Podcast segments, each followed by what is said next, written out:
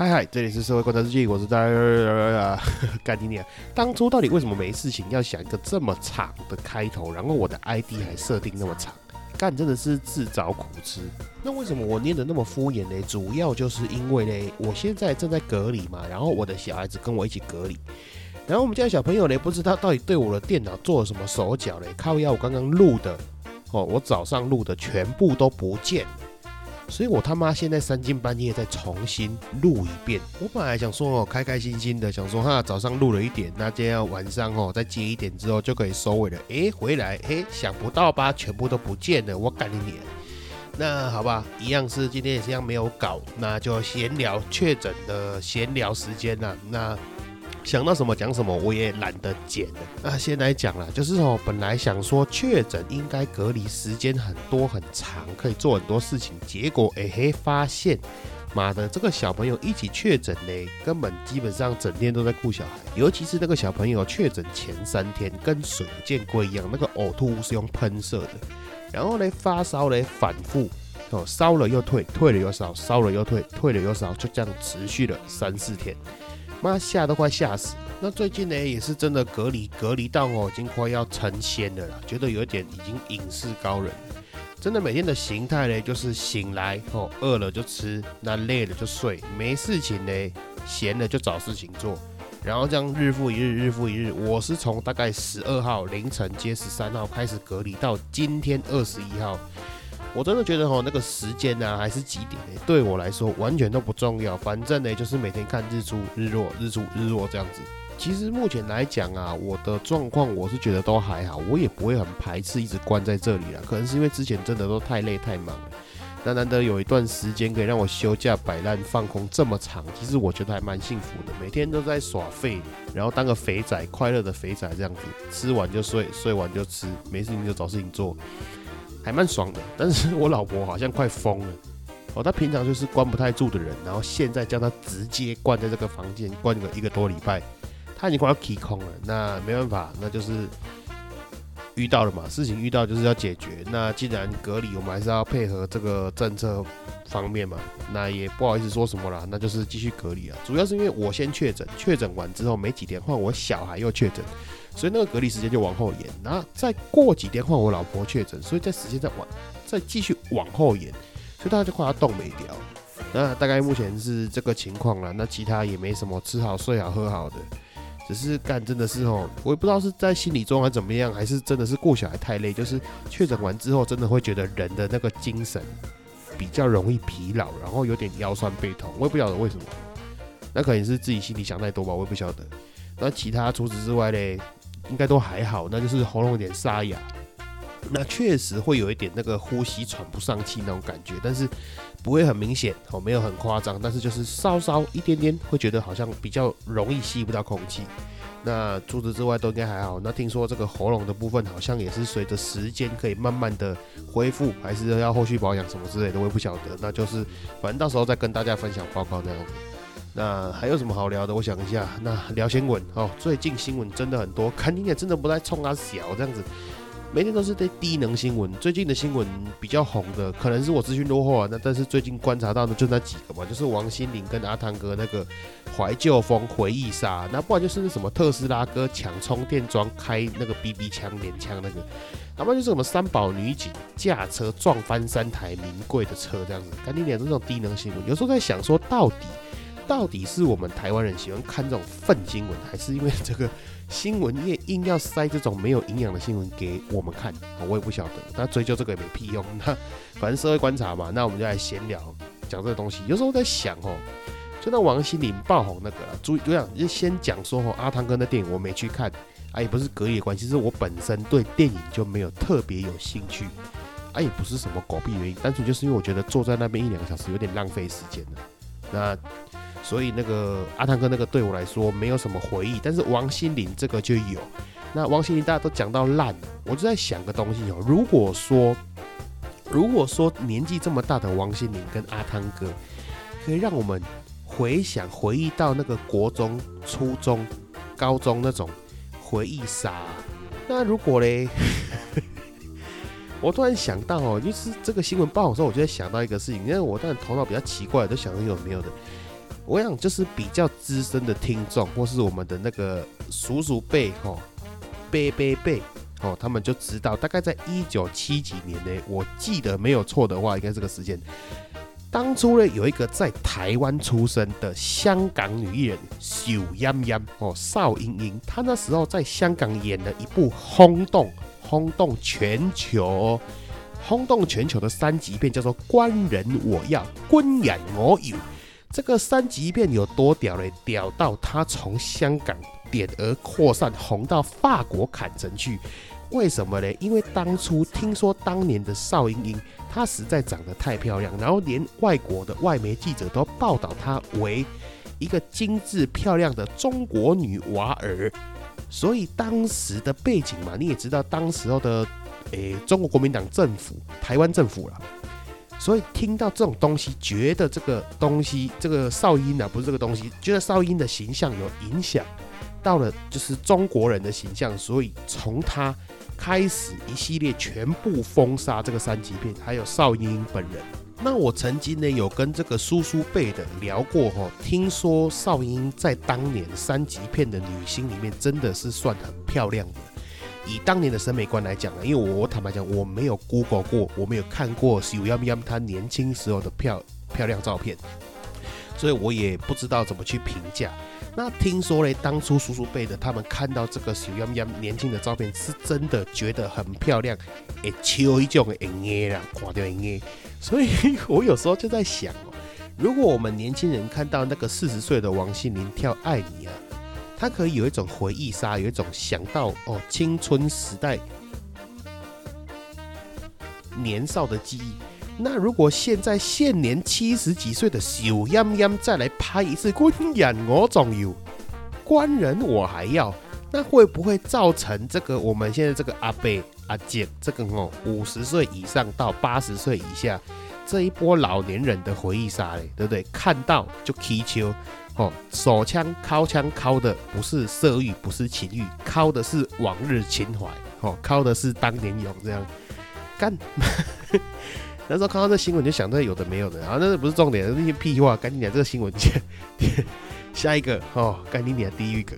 那还有一个就是哦，讲到刚刚那个特斯拉了，我在想哦，干就是前一阵子我不知道大家有没有印象，就是我记得是一个白人年轻人哦，好像很好像好像很年轻呐。那他不是拿了那个冲锋枪跑去那个一个美美美国黑人的那个超市那个社群哦，社区啊。去那个黑人社区里面扫射打死十几个人，然后还有一个是好像跑去国小打死小朋友，那还有一个嘛也是就是干那个很夸张，好像也是台湾人跟台湾人的决斗还这样，就是打死一个华裔的医生嘛在教会里面。那我在想说吼，干这个枪支泛滥好像也是无解。你要说吼全民普遍拥枪才可以反制这些拥枪的暴徒，好像也对。啊，你要说所有枪支回收才可以造成这种哦，这个避免这种憾事再次发生，好像也对。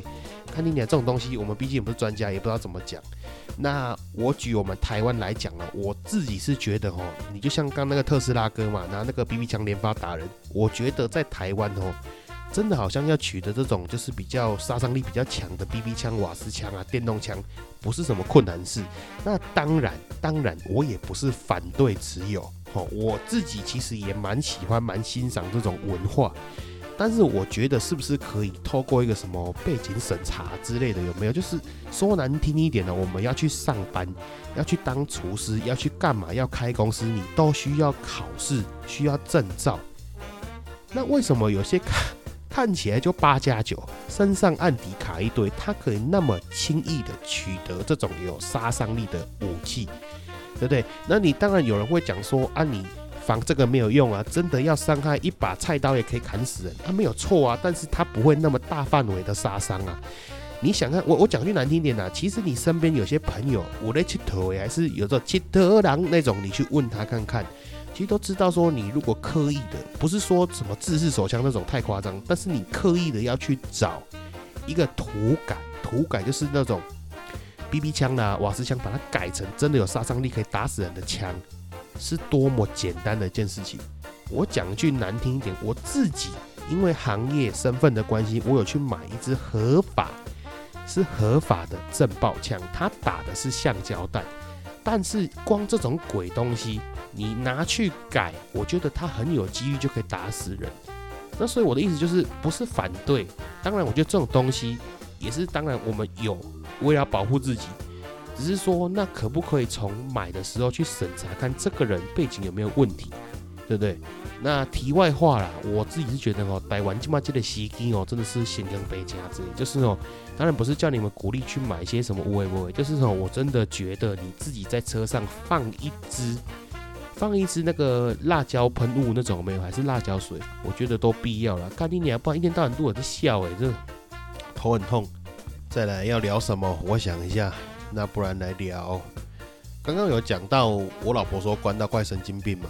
那我来讲个真的真实的神经病的故事。刚这讲起来呢是很好笑，但是实际上这个故事很悲惨啊，就像卓别林讲的一样，我们大家的喜剧哦，其实是他的悲剧。就是这个悲剧故事呢，在别人的眼中看起来有时候会觉得很好笑。我自己我自己的亲姑姑，其实她有精神状况，哦，她有精神部分部分的那个疾病的。那他人呢？现在人是住在疗养院里面疗养。那为什么我姑姑会变成这样呢？其实我姑姑以前她是个正常人，她是没有生病的。那她嫁给我姑丈呢？我姑丈呢？他算是一个水果贩。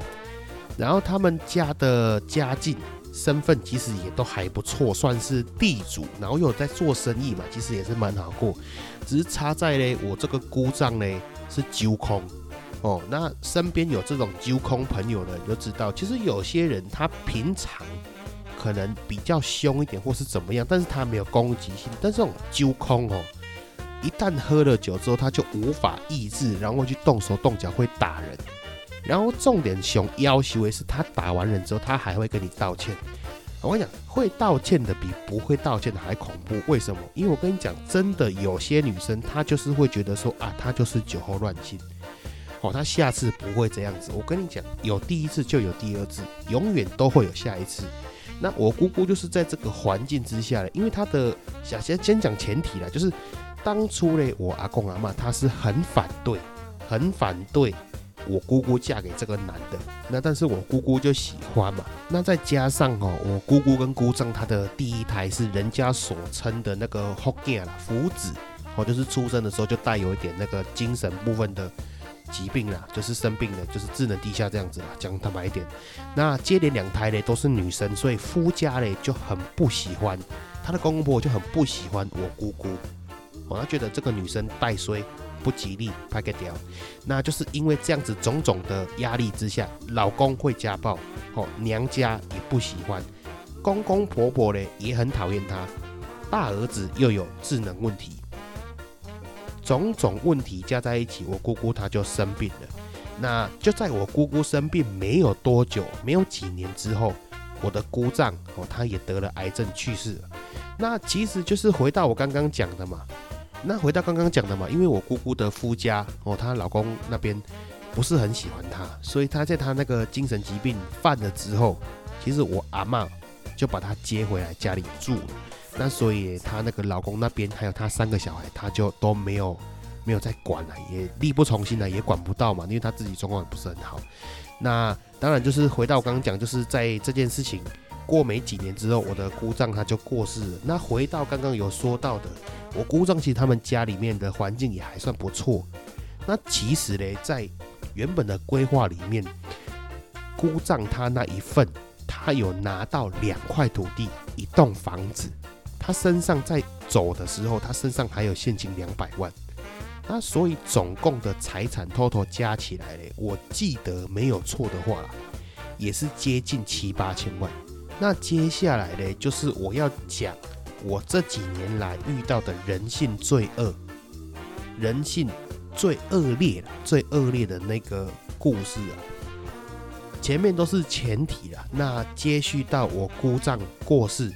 那在我姑丈过世的时候呢，过没几年，那个姑丈的爸爸妈妈，就是我姑姑的公公婆婆嘛，身体状况也不是很好了，所以他们就开始要分家产。那分家产这一趴嘞，因为姑丈挂掉了嘛，那姑姑智能出现状况，那小孩子也还小，怎么办呢？这时候，这时候他们的兄弟姐妹就出来出主意，明着是说要帮他们，实际上就是抢。哦，因为他一个哥哥在我这个姑丈生前的时候就跟他借了现金，把他全部的现金借走，然后也把他一栋房子讨去。那另外一个妹妹呢，假借说要托管，哦，跟那个姑丈的爸爸讲说，哦，这个哥哥的状况我晓得，哦，哥哥的土地先过来我这里，哦，等这个侄子侄女哦成年十八岁之后，我再把土地返还给他们。那故事讲到这边，大家应该是能猜个十之八九。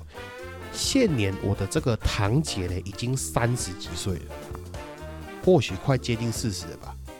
那当然，这些土地的以上他们都没有份。那为什么我们会知道嘞？其实这个哈故事要讲到哦，大概是两三年前的。但是我爸其实也很不爽。大概在应该是两年前的，两年前有一天，我爸接到一通电话，哦，电话的那一头嘞，就是我那个很久没有联络的堂姐。那至于为什么很久没有联络嘞，就是因为当年。当年从他们是小朋友的时候，他们就被灌输一个观念，就是我们娘家的人会去偷他们的财产，所以他们夫家那边的人叫他们这些小孩子绝对不可以跟我们这边娘家的人联系。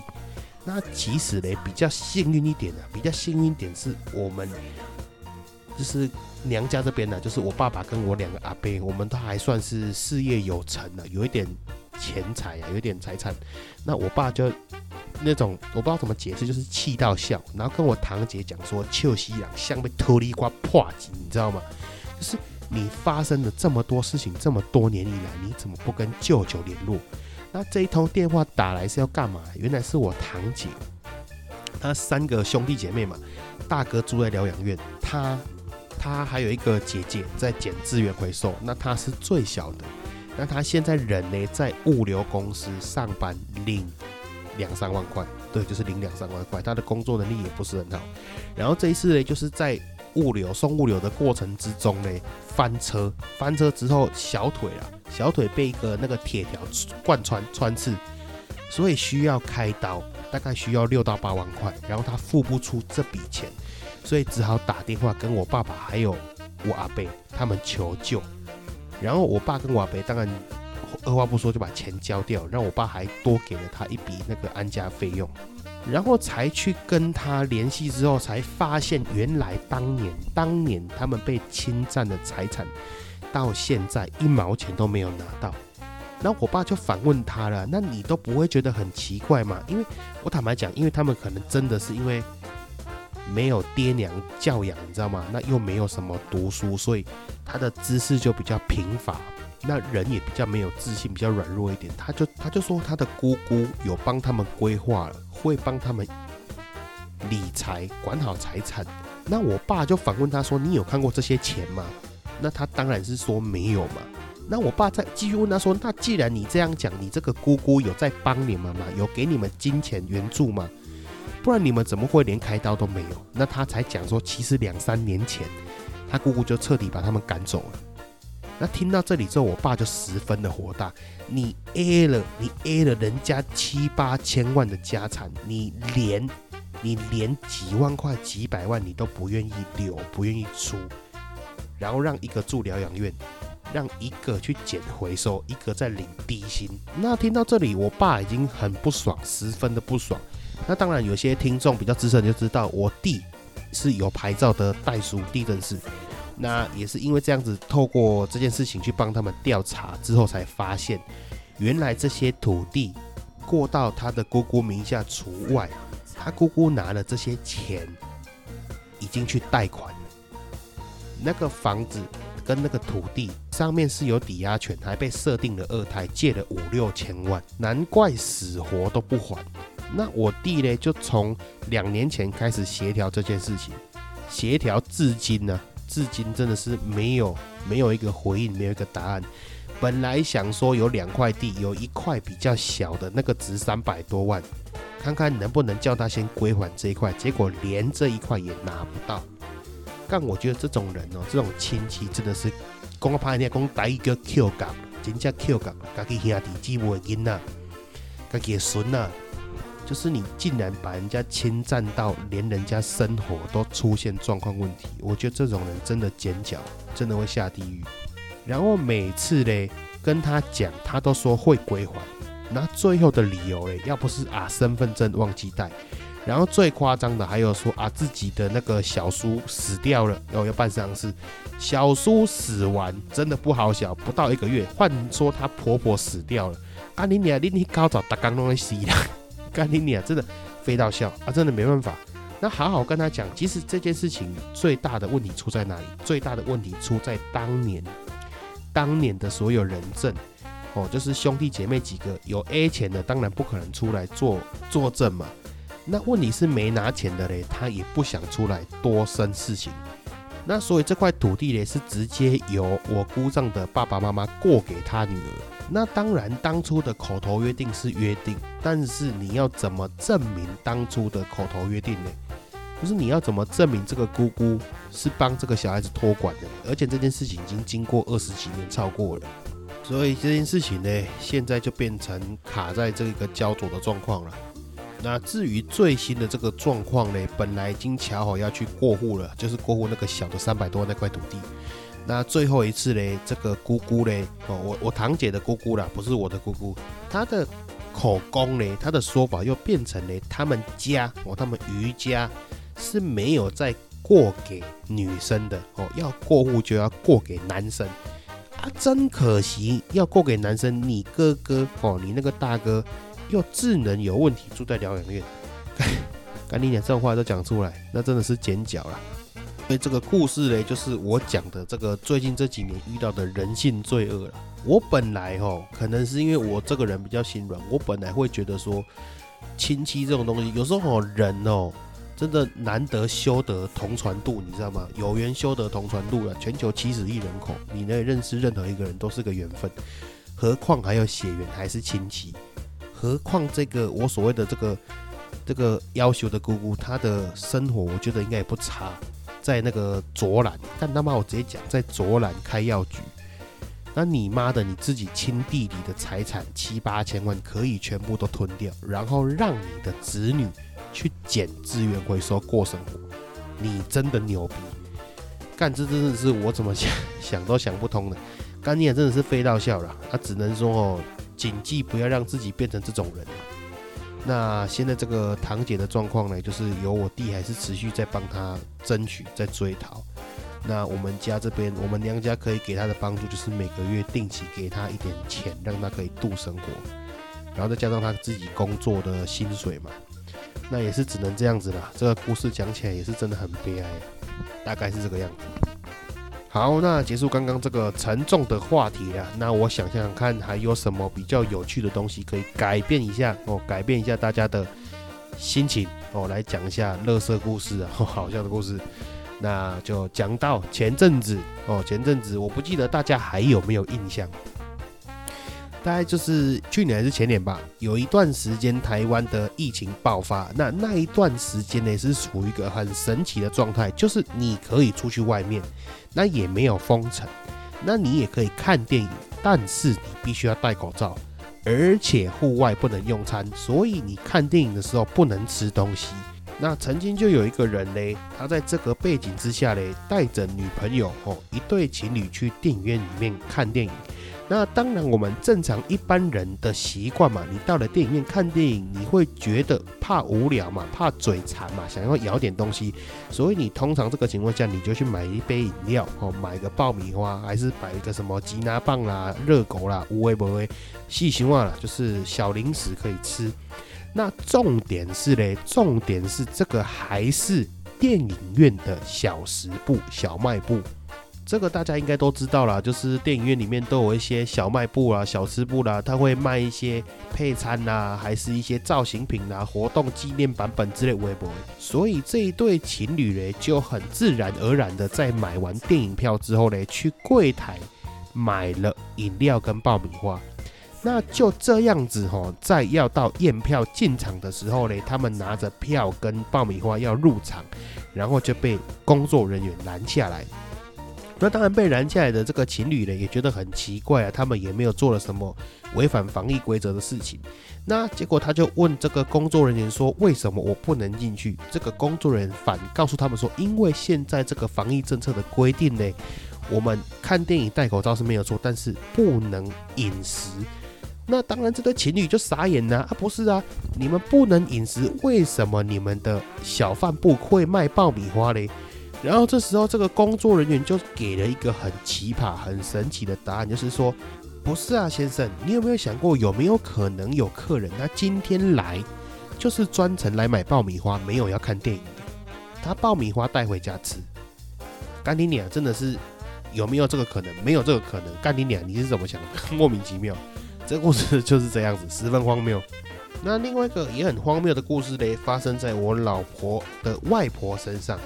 哦，我老婆的外婆嘞，在过世前几年跑去做了这个膝盖关节的手术。哦，这个应该是很多听众朋友们家里面有那个老人家有长辈的都知道。那曾经就有一次嘞，我老婆的朋友因为知道他的外婆去做了这项手术。那因为他们家里面也有一个同样状况的阿妈，所以他就来问我老婆了。那当然呢，我老婆呢就跟他说：“对哦，因为我阿妈以前呢都会去游览嘛，会出国去玩啊，去旅游之类的。那自从他这个膝关节退化之后呢，连要跟朋友去进香团都没办法啊，所以人就开始不准嘛。那但是呢，他换了这个膝关节之后呢，又又可以开始跟朋友出去玩了。”那所以整个人就开朗起来，他觉得十分的推荐了。那当然，这个朋友听到这个回答嘞，他也是觉得还蛮开心、蛮不错的，所以就继续深入的问下去。那就问我老婆说，那个膝盖手术完之后的术后状况是怎么样？哦，是会回到什么状态这样子？那越讲就越离谱。他问到后来问我老婆说，那这样子你阿妈膝盖换完之后可以跑步吗？那我在旁边，我听到我就笑出来。我跟他说：“当然可以跑步啊！”他阿妈还因为这样子越跑越快，代表整个村子去参加运动会，差一点就跑进奥运了。那他朋友很惊讶问说：“真的吗？”我心里想：“ 这你妈了，低能儿怎么有可能？”好，以上就是两个非道笑的故事送给大家。那希望有帮助大家转换到心情呐。以上就是今天的这个确诊期间隔离的闲聊，怕吐了。那希望大家可以给我一点反馈啊！如果听得开心，还是觉得很烂，我觉得啊怎么录那么粗糙，又没剪，呢有气音啊，录的口齿不清，又不重录第二遍，呢因为我懒，好不好？能点我啊，哦，直接录 录两遍啊嘞！啊，第一遍被我的小孩子毁掉了，但我都不知道他们怎么用的，悄悄那个整个那个我那个录音的界面平台就就就不见了，那我变成重录。那真的是因为累了又懒，那所以就没有剪，可能有气音，可能觉得很粗糙，那就是闲聊嘛，这样才有闲聊的样子哦，就是我懒的借口了。那今天就先这样子哦，祝大家平安顺心，开心。那我有空的时候，我会尽量挤出时间，赶快再生出下一集。如果大家喜欢的话，那就这样子，爱你们各位，我真的没话可以讲了，拜拜，周月。